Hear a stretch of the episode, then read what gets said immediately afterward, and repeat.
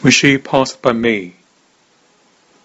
When she passed by me with quick steps, the end of her skirt touched me.